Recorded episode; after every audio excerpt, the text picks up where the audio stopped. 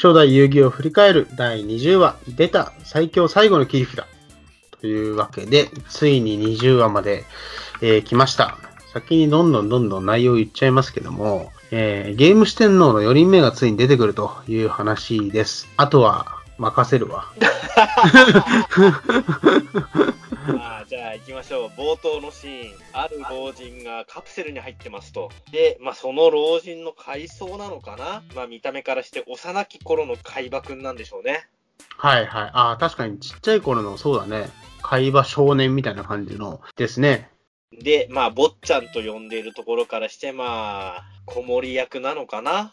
あ、えっとね、今ちょっと割り込んじゃうと、えー昔から、まあこのご老人は大門っていう名前なんだけど、昔から会話セットの執事という設定の方のようです。はい、どうぞ。まあ、そこでいろんなゲームを、まあ、この大門っていう執事と海馬くんがしてて、まあ、何回か海馬くんが勝てないシーンが続き、うんまあ、これ3カードとか言ってるからポーカーなのかな？フルハウスを出して海馬くんがやっと勝つと。うんうん。まあ、その負けてるシーンの中でね、その悔しさをバネに、次は勝つことを目標に頑張りなさいって言ってて、でそこからいきなり現代に戻るんだよね。まあ、要は、ずっとその会話セットのゲームを、ゲームスキルみたいなものを鍛えてたのは、この執事だったんだろうな。で、はいまあ、海馬コーポレーションの社長室なのかな、ここは。で、海馬と前回の話で出てきた少年が映っていると。四天王も3人もやられちゃってなんて言いながら海馬くんと会話をしていると。で、まあ、その中で、海馬くんのことを兄様と呼ぶから、まあ、弟なんだろうね。で、その会話をしながら、まあ、新しいゲーム、ゲームなのかな、発売をかけて、ある企業と海馬コーポレーションが勝負をすると。うん。で、その勝負にもういないから自分が出ようかと弟くんが言うわけですが、ここで初めてやっと名前が出てくる木馬というね、そうです弟くんの名ね。前。木馬がわざわざ出る必要はないし、もう最後の切り札をもう出すと言って登場するのがこの大門という執事なんです。まあ、いきなりそこから飛んで、すごいなんか機械的な部屋に移ったかと思えば、人工心臓、人工肺、機能正常なんてね。そうですね。ちょっとだけ話させてもらうと、これは、ウィキペディアの文章をある程度引用すると、すでに肉体自体は死亡しているが、海馬コーポレーションの技術力によって、まあ、今あったような人工の臓器で生き続けていると。まあ、で、この大門さんが目覚めて、その企業間の発売独占をかけた勝負に出てくると。はい。で、まあ、この勝負の内容が、デュエルモンスター、元井マジックウィザードなんだけど、あっさりは大門が勝つんだよね。で、まあ、木馬が言ってるけど、なんかこう、カプセルから出て生きられる時間がはい。限られていて、まあ、大門だったらこの勝負余裕だろうというところで、まあ、勝負があっさり終わって、大門が車で送られていくとうん。いうシーンで、まあ、アンズと遊戯がなんか、まあ、冒頭ちょっと言い忘れましたけど、ショッピングしてたお礼にどっか行こうっていうことになって出かけているところで、はい。この車と出くわして遊戯がデュエルモンスターズだって言って飛び出したところに車が出てくると。そうですね。今ね、気づいたんだけどね。いや、まあ、どうでもいい小ネタなんだけど、これカーナンバーまた変わってるってことに今気がついた。あ、変わってないんだ。下2桁がここで明らかになったのか。これ、何なんだろうな、60って。いやー、なんか特に意味はないんじゃないかな。まあいいや。はい。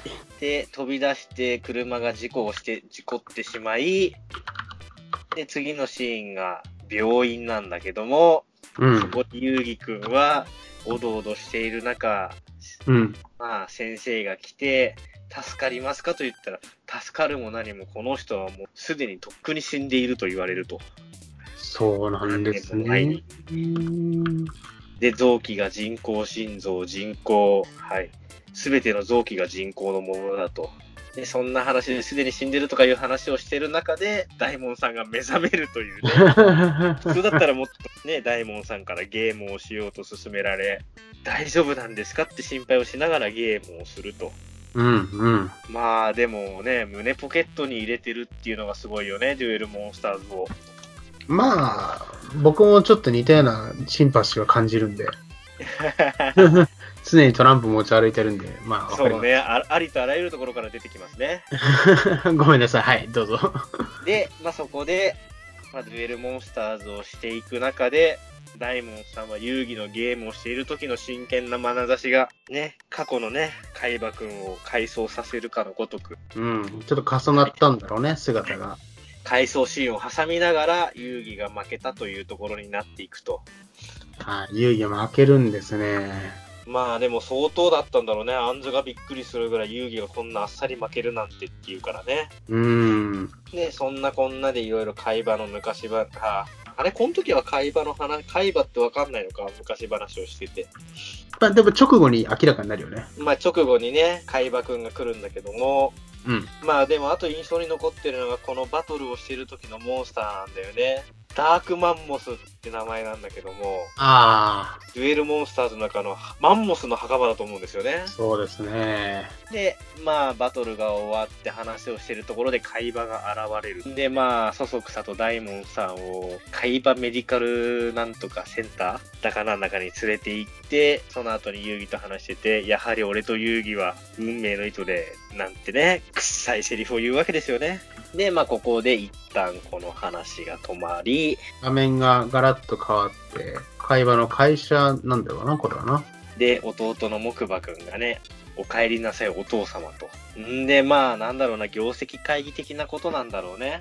このシーンは。うんうん。で、まあ、現時点では海馬コーポレーション社長がこのお父様なんだろうけども、まあ、海馬くんがうまいことやったのか、幹部陣がみんなね、海馬側につくんだよね。まずそう、あれだよね、その、海馬ランドって呼ばれるアミューズメント施設を、えー作るという話を進めていて、海馬瀬戸の方がそれを瀬戸の考えでやりたいっていうところで、お父さんが今のまんまじゃそんなのならんみたいな感じのことで、ちょまあっと対、決当。初の予算の3倍って言ってたね。そうだね。で、そこでまあちょっといざこざになるんだけど、幹部陣営がみんな瀬戸の方について、海馬のお父さんがなぜか窓の外を見た瞬間、ふらついて座り込んじゃうと。で、毛利の心みたいな座り方をすると。毛利の心じゃない、眠りの心や。これは何があったんだ？え？どういうことだ？わかんない。でもさ、高所恐怖症だったとしたら、よくヘリ平気だなってなるよね。まあ、そんなに重要らしいんじゃないからよくない？うん、まあいいや。じゃあ、そのお父さんが、ふらふらをしてしまいました。で、そこに執事の大門がやってき現て。で、まあ、社長に挨拶しようと思ったっていう話を会話としてて、また例のカプセルの中に大門が戻ると。うん。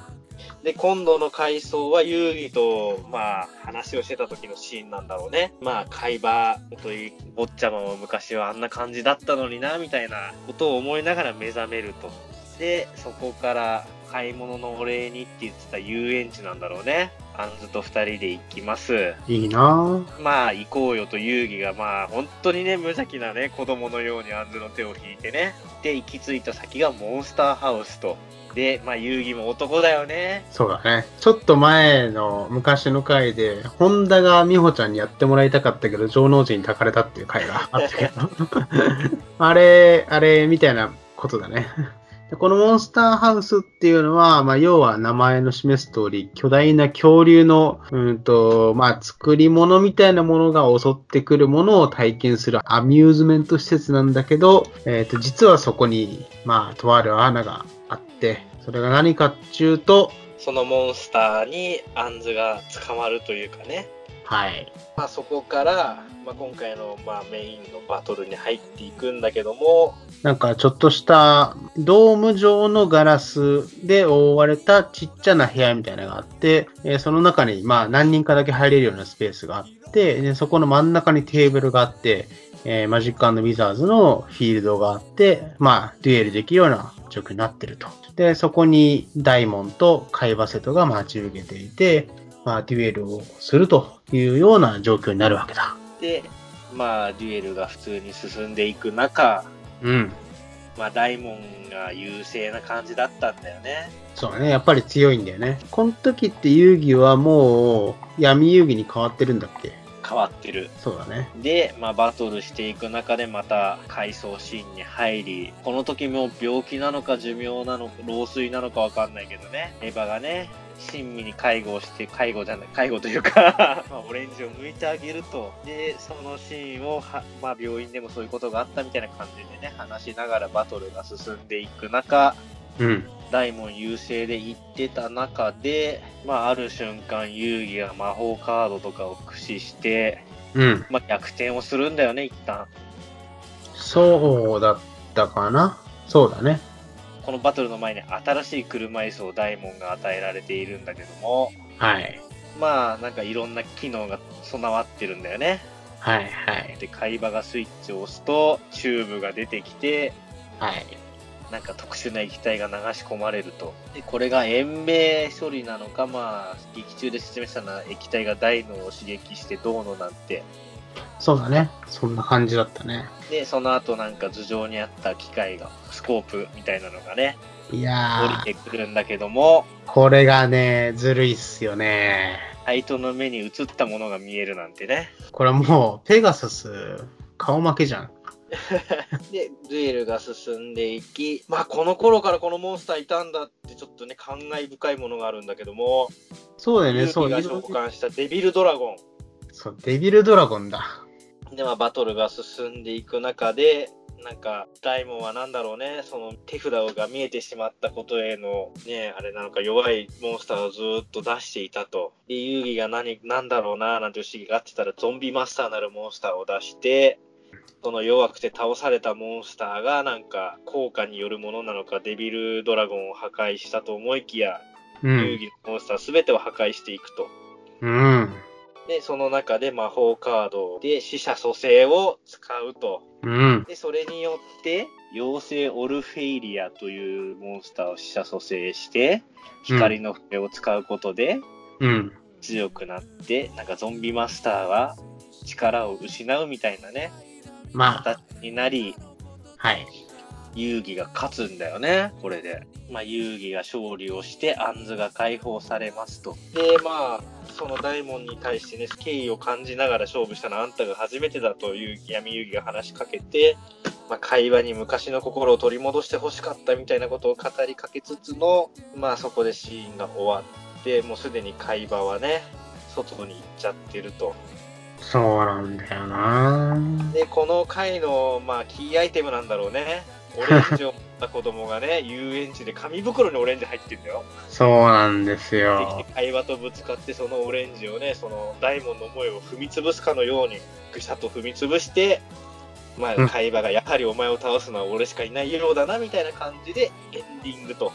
まあ、だから、幼い頃のその回想シーンの会話は、まあ、切ったオレンジを大門にこう食べさせてあげてたりとか、いうシーンがあったり、まあ、あとはさっきの、まあ、事故を起こした時の大門でアンズがオレンジを持ったりとか、いろいろね、出てきてたんだけど、まあ、最後は会話がオレンジを踏んでしまって、まあ、演出でも、その会話の顔のアップが最後映るんだけど、こうメラメラっと炎が出てて、まあ本当勝ちとか強さにこだわるっていう方にこう傾倒するようなところが映って終わるみたいな感じだったね。